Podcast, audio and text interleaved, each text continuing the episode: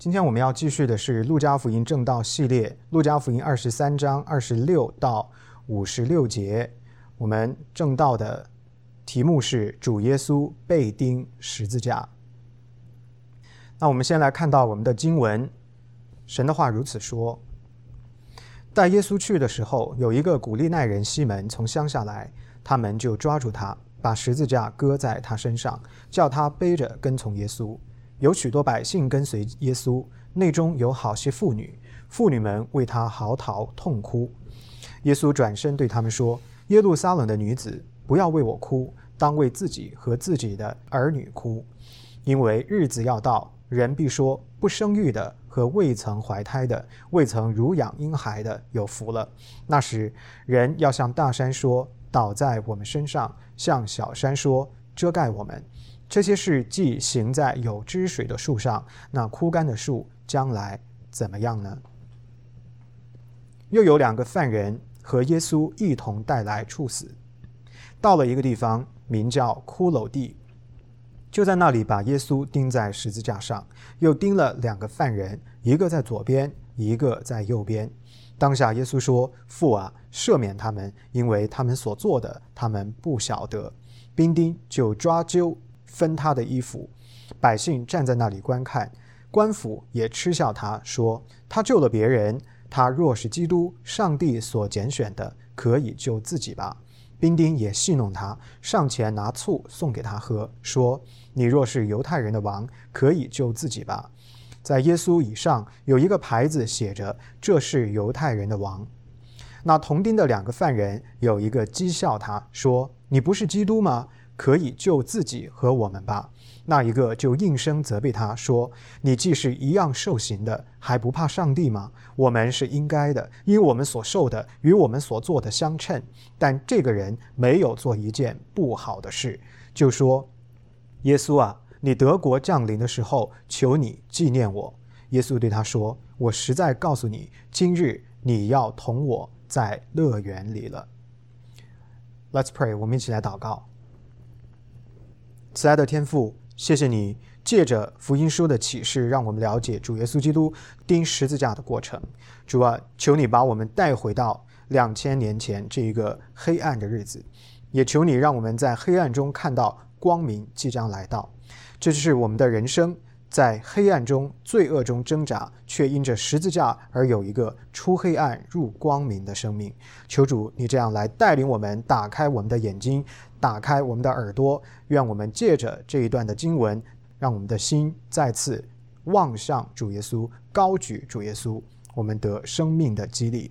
感谢天父垂听我们这样子不配的祷告，乃是奉救主耶稣基督得胜的圣名。阿门。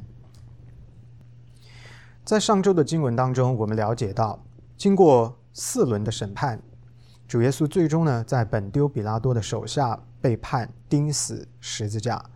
今天的经文向我们启示主耶稣被钉十字架的这个过程。毫无疑问，所有的人都与今天的这段经文有关。无论是今天的人、过去的人，还是将来的人；无论是老人、少年人；无论是男人还是女人；无论是信的人还是不信的人，都与今天的经文有关。原因就是，是人类的堕落与败坏，人类的罪恶。把主耶稣基督钉在十字架上的主耶稣对天父的信实与他绝对的顺服，赐给了我们生命的盼望。我鼓励大家今天能够带着一颗敬拜的心、敬畏的心来听正道的信息。那我也求神使用他自己的话语，能够来得着你的心，叫你更深的知道我们的主究竟为我们做了什么，摆上了什么。我们先来看第一个部分的经文，二十六到三十一节，虚弱的主耶稣。本丢比拉多在耶路撒冷城墙外边宣判了耶稣基督的死刑。耶路撒冷的城墙分隔了两个世界，城墙的里边是圣城耶路撒冷，一般的人呢是没有办法进去的。大家呢可以把它想象成北京的紫禁城。而城墙的外边呢，则是一个自由的世界，连通各个不同的地方。就是在这里，主耶稣被判钉十字架，被带去行刑的时候，在二十六节讲到，有一个古利奈人西门从乡下来，他们就抓住他，把十字架搁在他身上，叫他背着跟随耶稣。为什么一个古利奈人，也就是今天的利比亚，途经耶路撒冷的时候会被抓来扛主耶稣基督的十字架呢？主要的原因啊有两个，第一是因为十字架太重了。第二个呢，是经过数小时的审判、戏弄跟鞭打，主耶稣基督的身体啊，已经十分的虚弱。为了更好的理解主耶稣为我们所承担的，我们有必要进一步的了解十字架这一刑罚的细节。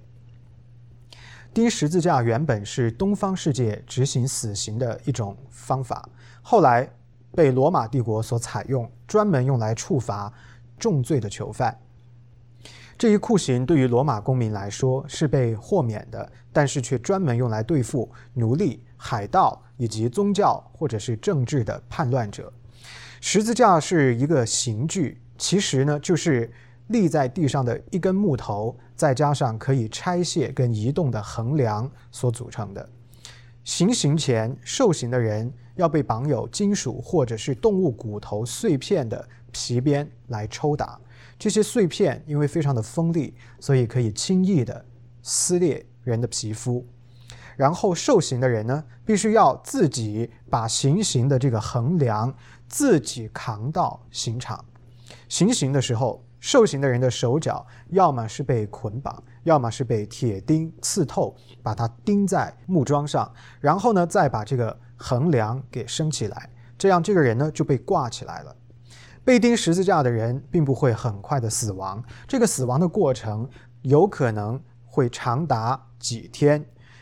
有时候呢，为了加速一个囚犯的死亡，行刑的人呢会将囚犯的腿骨打断，没有了腿部的支撑，受刑人的肺部承受胸骨的塌陷而无法呼吸，所以最后钉十字架的人呢是慢慢的窒息而亡。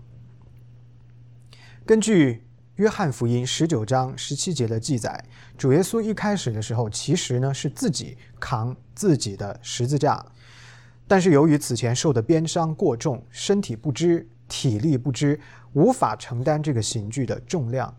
此外，主耶稣基督身体已经极度的虚弱，还可以透过他在十字架上死亡的速度加以证明。通常被钉十字架的人会在几天的时间，两到三天的时间，才慢慢的死去。但是主耶稣基督从被钉到死亡，仅仅只经历了几个小时。所以从这些的细节，我们都可以知道，耶稣基督其实当时的身体已经非常非常的虚弱了。根据马可福音的第十五章二十一节，那个地方说了这样的一句话，他说。有一个古利奈人西门，就是亚历山大和鲁弗的父亲。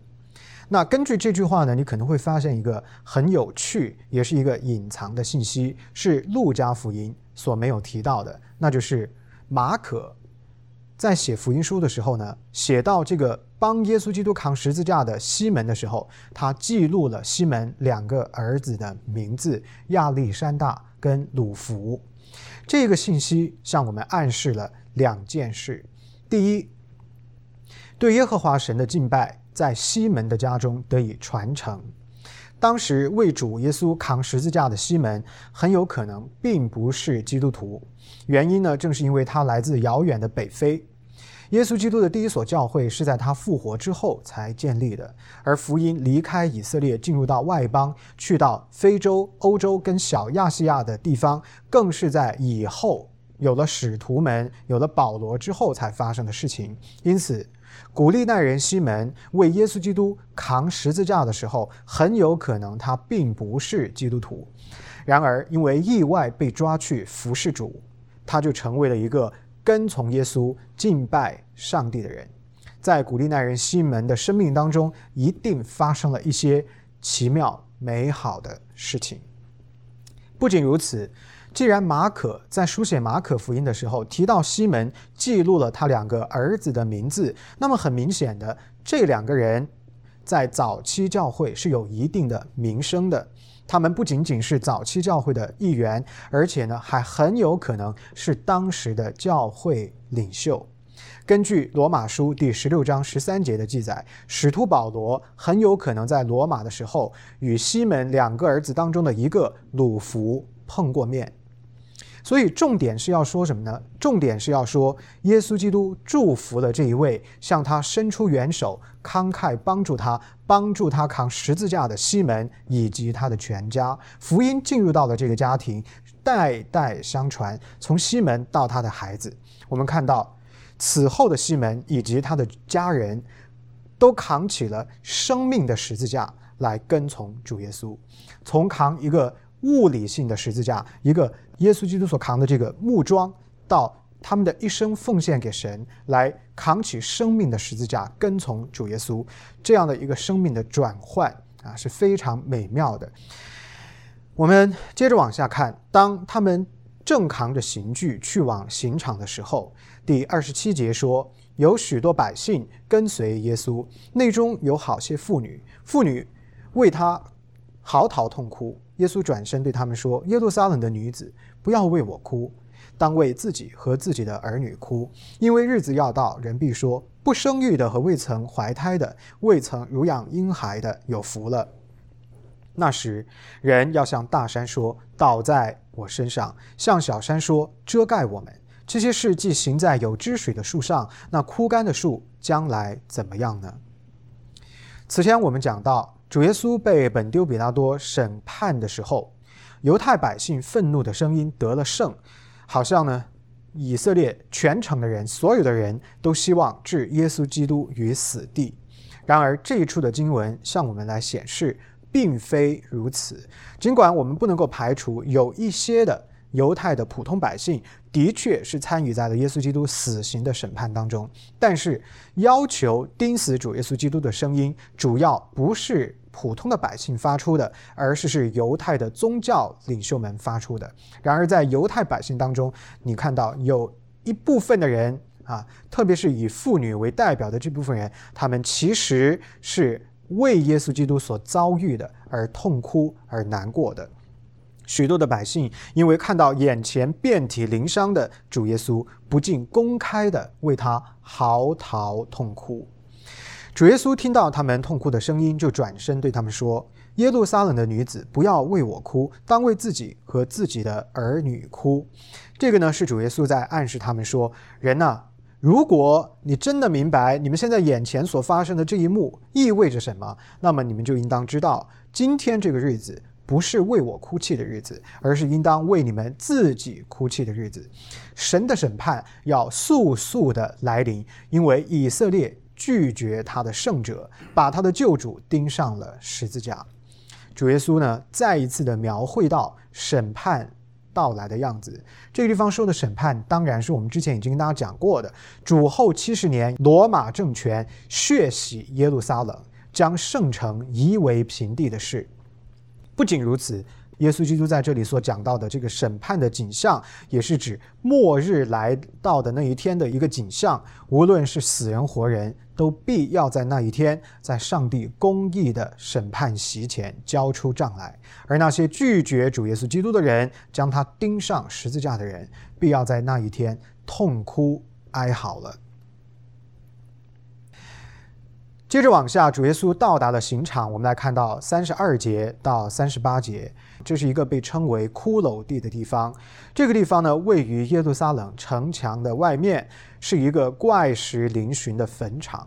传统上认为，当一天中的某一个时间，太阳从特定的角度照射这些石头的时候，石头的影子呢，会呈现一个类似骷髅头的视觉的效果。骷髅地由此而得名。就是在这个地方，主耶稣基督被钉上了十字架，与他一同被钉的呢，还有另外两个囚犯。三十三节说，一个在左边，一个在右边，与其他的囚犯一同行刑，应验了以赛亚书第五十三章十二节的记载，在那里说，主耶稣将被列在囚犯之中，所以暗示与耶稣基督一同受刑的不止他一位，还有别的。作者陆家这样子来特别的强调，有另外两个人跟他一同被钉死十字架，当然是为了要再次的来立证主耶稣基督成就了弥赛亚的预言，立证耶稣基督不是别人，他就是弥赛亚。当罗马的士兵正在钉耶稣基督上十字架的时候，主耶稣为他们祷告。请大家看到三十四节，他祷告说：“父啊，赦免他们，因为他们所做的，他们不晓得。”这个饶恕的祷告不仅仅是为罗马人发出的，也是为犹太人发出的。为什么呢？因为三十四节记载了罗马的兵丁抓阄。分他的衣服，而三十五节记载了犹太的百姓如何围观主耶稣基督被戏弄羞辱。其中讲到这些犹太人当中的领袖，也就是中文版圣经当中所翻译的官府，实际上呢就是文士，他们一同的嗤笑啊主耶稣基督，说他救了别人，他若是基督，上帝所拣选的，可以救自己吧。各位弟兄姊妹，请大家呢不要忽略了这些细节的重要性。若是我们不能够了解罗马人跟犹太人对主耶稣基督的戏弄跟羞辱，那么就会减弱我们对主耶稣基督在十字架上所发出的这个饶恕赦罪的祷告的理解。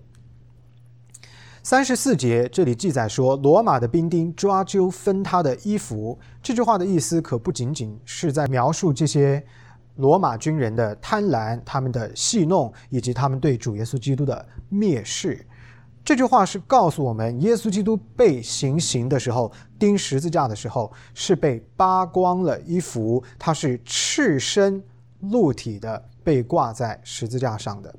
这对于任何的犹太人来说，是一种奇耻大辱，也是对人尊严的践踏。所以，主耶稣基督所承受的刑罚，远远的超出了钉十字架所带来的肉体的疼痛，更是经历到了罪人与上帝因为这种关系的隔绝而带来的那种人性无尽的丑陋与黑暗。三十五节记载说，百姓站在那里观看，官府也嗤笑他说。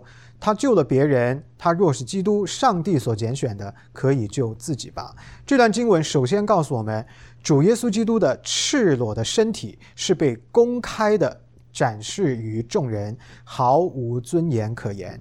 其次呢，也向我们来印证，并非耶路撒冷所有的百姓都是嗜血要杀害主耶稣基督，主要是犹太的宗教领袖要摧毁主耶稣基督，大部分。普通的百姓被眼前所发生的这样的一个羞辱与酷刑所震惊，而那一些嘲笑戏弄耶稣基督的，主要的还是是犹太的宗教领袖们。三十六到三十七节记载说，兵丁也戏弄他，上前拿醋送给他喝，说：“你若是犹太人的王，可以救自己吧。”我呢有一位医生的朋友，他曾经跟我说。从医学的角度看，如果一个人是双手受束缚被吊起来的话，那么这种手臂的拉伸会压迫胸腔，肺部也因为地心引力拉扯身体的重量而无法正常的呼吸。当氧气不够的时候，这个人很快的就会经历到窒息的症状。而当这种窒息的症状持续到一定的时长的时候，血液无法将氧气运送到身体的各个器官，这个时候呢，血液当中的水分就会开始慢慢的分离。这个过程啊，是极其的难以承受的，极其的痛苦，而且这种痛苦根本就是无法想象的。当时醋是被作为一种镇痛剂使用的，让这些慢慢在痛苦当中死去的受刑的人呢，可以得到一丝的缓解。所以表面上看起来给醋给他们喝呢，是一个词汇的这样的举动。然而，罗马的军人根本就没有任何的怜悯慈悲之心。看上去他们好像很慈悲，还给他们所谓的镇痛剂，但实际上他们戏弄主耶稣，对他说：“你若是犹太人的王，可以救自己吧。”这与犹太的宗教领袖这些文士们对主耶稣基督的嗤笑的言语如出一辙。他们也说了一样的话：“你如若是基督，你是可以救自己的吧？”这话极其的讽刺，充满了对他们自己的反讽。主耶稣基督是犹太人的王，是的，但是更重要的是，他是犹太人的救主。救主并非是要救自己，而是要救以色列一切信他名的人。他当然是可以救自己的，但是如果耶稣基督救自己，他就不能够救任何的罪人。反过来说，为了要使罪人得救，主耶稣基督舍弃了自救的权利，他愿意将自己钉死在十字架上。在自救与救人之间，耶稣基督已经做了自己的选择，并且坚决地执行到底。若非是他选择了救我们而不自救，那么。你我今天就没有救恩可言，我们就仍然还在最终。这些罗马的军人跟犹太的宗教领袖完完全全不明白主耶稣基督的心意，还以此来嘲笑他、讥讽他，真是何等的愚昧，何等的可悲，何等的讽刺。接着往下，三十八节这里说到，耶稣基督的头上钉着一个牌子，这个牌子上写着。这是犹太人的王，这个牌子呢是根据本丢比拉多为耶稣基督所定下的罪名所写的。换句话说，这个牌子其实就是耶稣基督的罪状。这个话呢原本是为了要羞辱耶稣基督的，但是竟然成为了主耶稣基督身份的终极的宣告。一个原本是要羞辱他的话，却成为了他真实身份的。终极宣告，我盼望你可以看到这个里边的反合性，这也正是十字架最令人敬畏的奥秘之处，那就是它是公义与罪恶、无罪与有罪、仇恨与慈爱、讥诮与荣耀相交汇的地方，也是这两样不一样的相反的属性碰撞跟被倾覆的地方。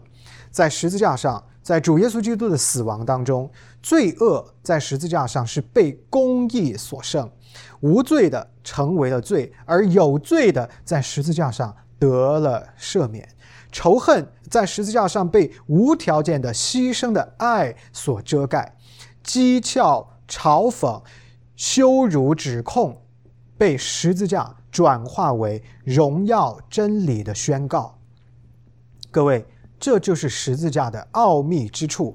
十字架还是翻转我们生命的地方。我们曾经是罪的奴仆，活在黑暗当中，但如今耶稣基督已经将我们从罪恶当中释放，使我们脱离黑暗，得以进入他无限的光明。我们曾经如羊走迷，失去了生命的方向，但是如今耶稣基督已经将我们得回，使我们可以回归生命的真道。我们曾经都是在死亡的权势之下痛苦绝望，但如今耶稣基督却将永生的盼望赐给我们，使我们可以做义的仆人。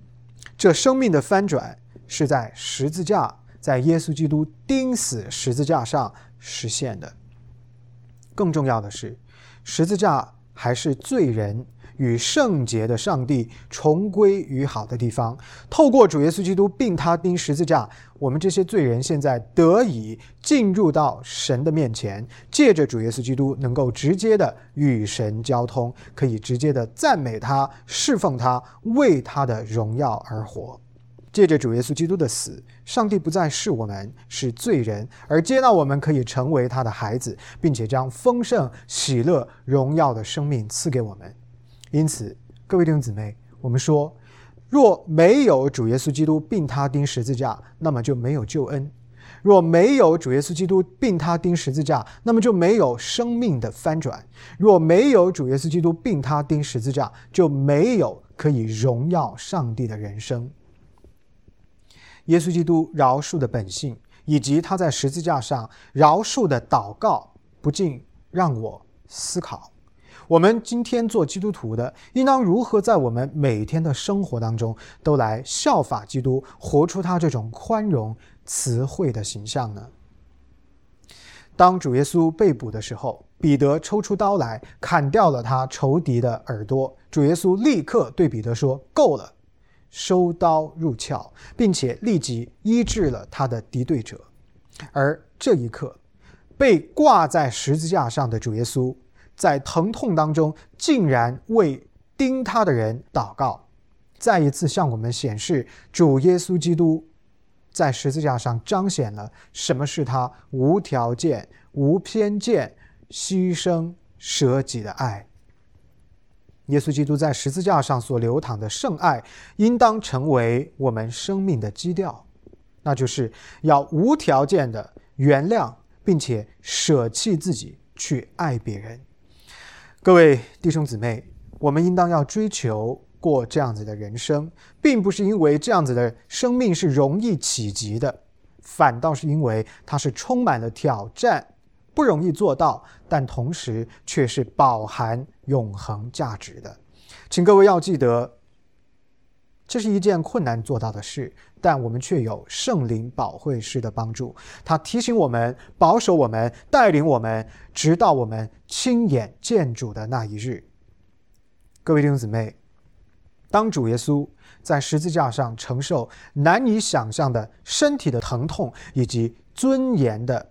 践踏的时候，当他在这样的光景之下，仍然为逼迫他的人祷告、祈求天父的原谅与饶恕的时候，我们有什么理由不去爱人？我们有什么理由不原谅人呢？爱是会痛的，爱是一种会疼痛的情感。但因为主耶稣基督已经为我们舍弃了生命，我们便能够借着他为我们所做的，来承受爱所带来的可能会带来的这样的重量与牺牲了。我们应当把因着要爱对方、原谅对方、饶恕对方而要承受的这些的摆上、承受的这些的牺牲，视为是参与在主耶稣基督在十字架上的疼痛。视为是十字架的爱的一部分。当我们明白这一点的时候，我们就知道参与在主耶稣基督的爱当中、疼痛当中，难道不是我们的荣耀吗？我们怎么能够拒绝这个机会，拒绝这一份的荣耀呢？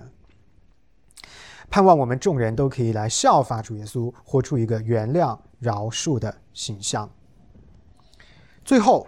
三十九到四十三节，路加把我们的注意力进一步的转移到了那两位跟耶稣基督一同处死的囚犯的身上。其中的一位同样的讥诮主耶稣基督，对他说：“你不是基督吗？你可以救自己和我们吧。”另一个人呢，就责备这个人说：“你既是一样受刑的，还不怕上帝吗？我们是应当的，因我们所受的。”与我们所做的相称，但是这个人，也就是耶稣，他没有做一件不好的事。各位要知道，对于一个囚犯来说，不仅仅承认自己有罪，而且呢，还承认自己所领受的刑罚叫罪有应得，并不是一件常见的事情。然而，在第二个囚犯他讲这一番话的时候，很明显的圣灵的工作。在他的身上，圣灵的感动临到了他，他承认自己所受的刑罚是应当的，是与自己所做的相称的。这样的一个承认，这样的一个 confession，是完全基于他的一个对比，就是他眼前的这一位无罪的耶稣基督。当他看到一个无罪的耶稣被当作是死囚一样接受死亡的惩罚的时候，一个无罪的成为了罪，承受了他本不应当承受的死刑。他看看自己，他马上就意识到，原来我所承担的这一切，不过是我应当承担的。我叫做罪有应得，但是耶稣却是承受了一个他不应当承受的刑罚。当一个人认识到，耶稣基督是无罪的，成为了罪，为我们这些有罪的承担了他本不应该承担的死亡的刑罚。这一伟大的奥秘的时候，这个人他就有了一个看清自己的机会。因此，这个人责备的话语，他对第一个人的谴责，因为那个人讥诮主耶稣，他这样一个责备的话语，实际上就成为了他悔改认罪、接受主耶稣基督的一个信仰的告白。紧接着，他说了一句非常重要的话，四十二节，他说：“耶稣啊，你德国降临的时候，求你纪念我。”这句话实际上就是一个信仰的宣告，因为承认上帝的国，就是等于承认了这个国度的君王主耶稣。他求主耶稣基督纪念他，实际上也就是在说，他已经把自己降服于耶稣，顺服在耶稣基督君王的权柄之下了。所以这是一个信仰的告白。而主耶稣基督是怎么回应的呢？对这样的一个任性的人，接受了神国度的人，顺服了自己在耶稣基督权柄之下的人，耶稣基督在四十三节对他说：“我实在告诉你。”今日你要同我在乐园里了。主耶稣常常使用“我实实在在告诉你”这句话来引导他的教导。凡是被这句话所带出的后边的内容，都是极为重要的，表示说这句话是主耶稣在他绝对的至高的权柄当中所说的，所以应当要引起我们的重视。那么主耶稣在这里说：“我实实在在的告诉你。”后面的这一句是他一个庄严的承诺：“今日你要同我在乐园里了。”这句话暗示主耶稣基督对这个囚犯有一个赎罪的应许。当这个囚犯经历到死亡之后，他立刻是要得救的，立刻就要在神的乐园里了。这句话。是告诉我们，耶稣基督对你我的救赎是立刻发生的。在一个人接受了耶稣基督，宣告了自己的信仰之后，你就立即得到这样的一个承诺：你的生命是立刻得蒙天父的同在，得享这样子的一个特权的。不仅如此，基督徒肉体的生命在离开了这个世界之后，灵魂也立刻进入到上帝的同在当中。在等候末日审判到来的时候，我们的肉体虽然要在地上的坟墓里边继续的安睡等候，但是直到最后那一日到来的时候，我们的灵魂已经与神同在，我们的肉体也要经历到终极的得赎，也就是那个荣耀复活的日子。到那一刻，一个全新的人会再次的活过来，一个全新的你，全新的我。会在永恒当中永远的敬拜神。这个承诺不单单是给第二位任性的囚犯的，同样的是给到一切如这个囚犯一样，只要你愿意任性悔改，只要你愿意接受主耶稣，这个承诺就立即有效，马上就给到你。所以弟兄姊妹们，我们的肉体都要经历死亡，走过死荫幽谷，我们要去到。上帝的乐园，也就是神的国度，那是一个完全超越地上世界的国度，是一个美好的国度。这种美好是无法想象的。死亡对我们基督徒来说，不是失去，而是得到。死亡对我们来说，是从一个差一点的地方进入到一个更美的地方这样的一个过程。所以不需要恐惧，也不必害怕。保罗曾经也这样子说过：“他说，我活着就是基督，我死了就有益处。英文是说，我死了就意味着得到得到什么？得到上帝的同在，进入到一个更美的地方。这是耶稣基督在十字架上的时候给到我们的一个庄严的承诺。”我盼望你要记得，这个承诺是给到你的。所以，面对疾病、面对苦难、面对身体的这种肉体的软弱、面对死亡，不必害怕，因为你去到的是一个更美的地方，啊，是与神同在的地方。主耶稣除了在十字架上对囚犯讲到的这句话之外，根据四福音书综合的记载，耶稣基督在十字架上被钉死的时候，其实还说了另外的六句话，加起来总共讲了七句，所谓十架七言。我们分别来看看耶稣基督都说了些什么。第一句话就是刚才我们读到的，耶稣基督在十字架上为罪人赦免的代求。他说：“父啊，赦免他们，因为他们所做的，他们不晓得。”这句话是为一切信耶稣基督名的人所发出的一个慈悲与饶恕的代祷。第二句就是刚刚我们所读到的，耶稣基督对第二个囚犯的承诺：“今日你要同我在乐园里了。”这永生生命的承诺是耶稣基督给到一切信他名的人的，也就是给到你我的。第三句。是主耶稣对他的母亲玛利亚以及他的门徒约翰所说的。耶稣见到他的母亲跟他所爱的门徒站在旁边，就对他的母亲说：“母亲，看你的儿子。”你的儿子指的就是约翰。然后呢，又转向对约翰说：“看你的母亲。”换句话说，主耶稣基督把他最重要的人托付给了。他的门徒，所以这是耶稣基督他的爱的表达，对他最重要的人的爱的托付。第四句是主耶稣对天父的哭求，他说：“我的上帝，我的上帝，为什么离弃我？”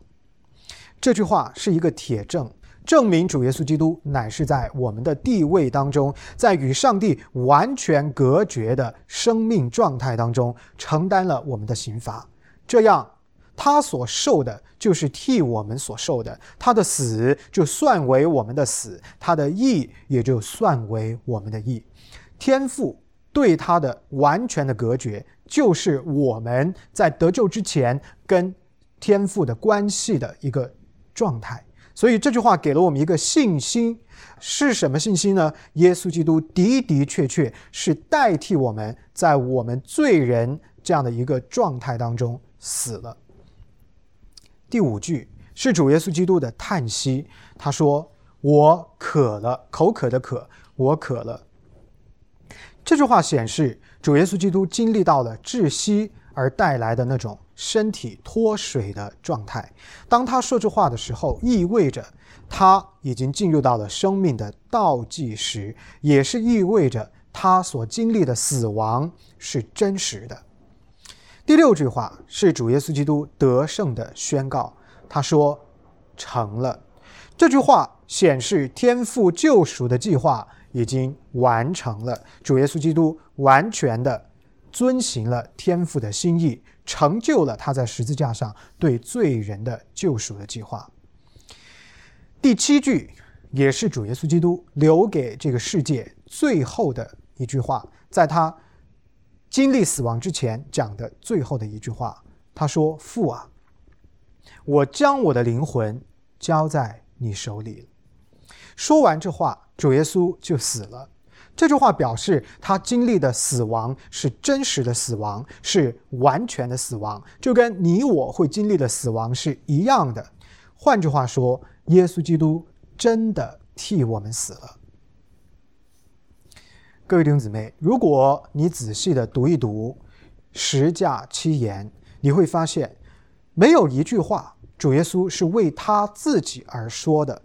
哪怕就是在他生命的最后的时刻，他仍然是关注于天父的旨意和对罪人的救赎这两个关键点上。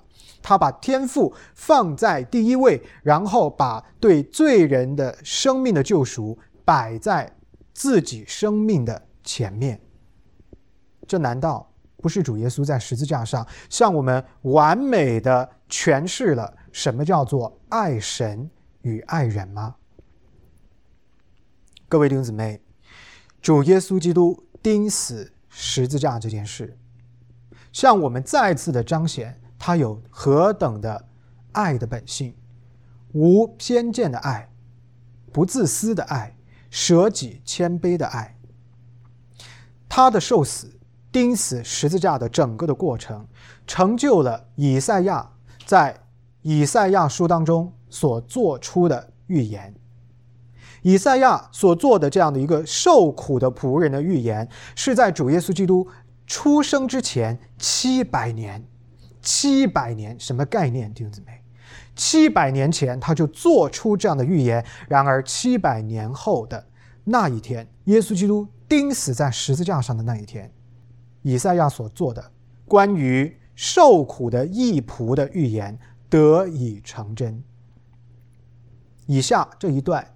是以赛亚书五十三章四到十二节做出的一个对耶稣基督的预言。以赛亚预言说：“他诚然担当我们的忧患，背负我们的痛苦，我们却以为他受责罚，被上帝击打苦待了。哪知他为我们的过犯受害，为我们的罪孽压伤。”因他受的刑罚，我们得平安；因他受的鞭伤，我们得医治。我们都如羊走迷，个人偏行己路。耶和华使我们众人的罪孽都归在他身上。他被欺压，在受苦的时候却不开口。他像羊羔被牵到宰杀之地，又像羊在剪毛的人手下无声。他也是这样不开口。因受欺压和审判，他被夺去；至于他同事的人，谁想他受鞭打，从活人之地被剪除，是因我们百姓的罪过呢？他虽然未行强暴，口中也没有诡诈，人还使他与恶人同埋，谁知死的时候与财主同葬。耶和华却定义将他压伤，使他受苦。耶和华以他为赎罪祭，他必看见后裔，并且延长年日。耶和华所喜悦的事，必在他手中亨通。他必看见自己劳苦的功效，便心意满足。有许多人。因认识我的义仆得称为义，并且他要担当他们的罪孽，所以我要使他与位分大的同等，与强盛的均分掳物，因为他将生命倾倒，以至于死，他也被列在罪犯之中，他却担当多人的罪，又为罪犯代求。哇哦！这是一个清晰的对耶稣基督的预言。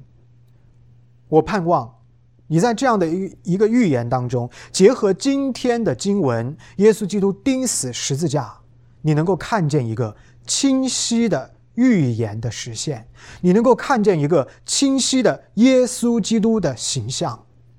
我盼望你能够清楚的看到，耶稣基督就是这预言的对象。他就是弥赛亚，他就是弥赛亚，他为拯救你而来，他就是弥赛亚，他为你钉死在十字架上。我还盼望各位弟兄姊妹，透过与耶稣基督同钉的两个囚犯，你能够多多少少的看见你自己。我盼望你不是第一个囚犯。我盼望你能够做第二个囚犯，你能够任性，你能够放低自己，你愿意谦卑自己，你愿意承认耶稣基督。任何人，只要你愿意认自己的罪，愿意相信耶稣基督为你死了，愿意接受他做你的救主，那么你就一定得生命的释放，罪恶的饶恕，你就一定得享。上帝的同在，并且被许可在永生的盼望当中敬拜真神，直到永永远远。各位弟兄姊妹，耶稣基督并他钉十字架这件事是为你而做的，你应当如何背起你的十字架来跟从他呢？你应当如何来归顺？降服在他的十字架前呢？你又应当如何活出十字架那种饶恕、不带偏见、舍己牺牲的爱呢？求神借着今天的经文，亲自的开启、教导，并且改变你。我们一起来祷告，Let's pray。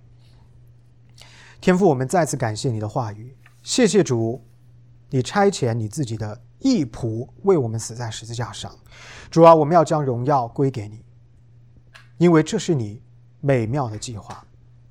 主啊，我们要将我们的生命也交在你的手中，因为我们愿意来跟从耶稣基督，分享、效法、学习、参与十字架舍己的爱。